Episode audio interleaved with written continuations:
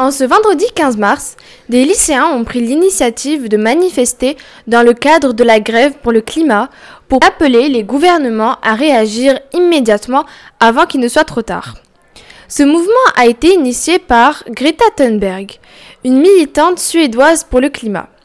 Du haut de ses 16 ans, cette Suédoise vient d'être nominée pour le prix Nobel de la paix 2019. Mais quelles ont été les initiatives prises le vendredi 15 mars de Célioté Plusieurs actions ont eu lieu.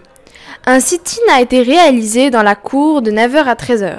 Mais surtout, plus constructif et plus efficace symboliquement, des élèves ont pris des initiatives pour l'urgence climatique. Les classes de première 2, 12 et 15 ont organisé un plugging sur le site de Beaulieu pendant leur cours de PS.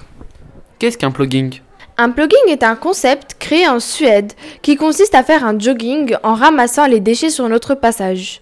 Et figurez-vous qu'ils ont ramassé une vingtaine de kilos, énorme n'est-ce pas?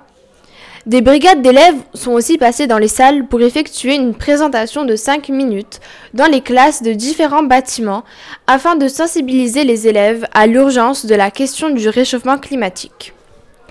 Et enfin, certains professeurs ont choisi de présenter des vidéos, d'autres ont proposé à leurs élèves de réaliser des affiches dans le cadre de la manifestation pour le climat.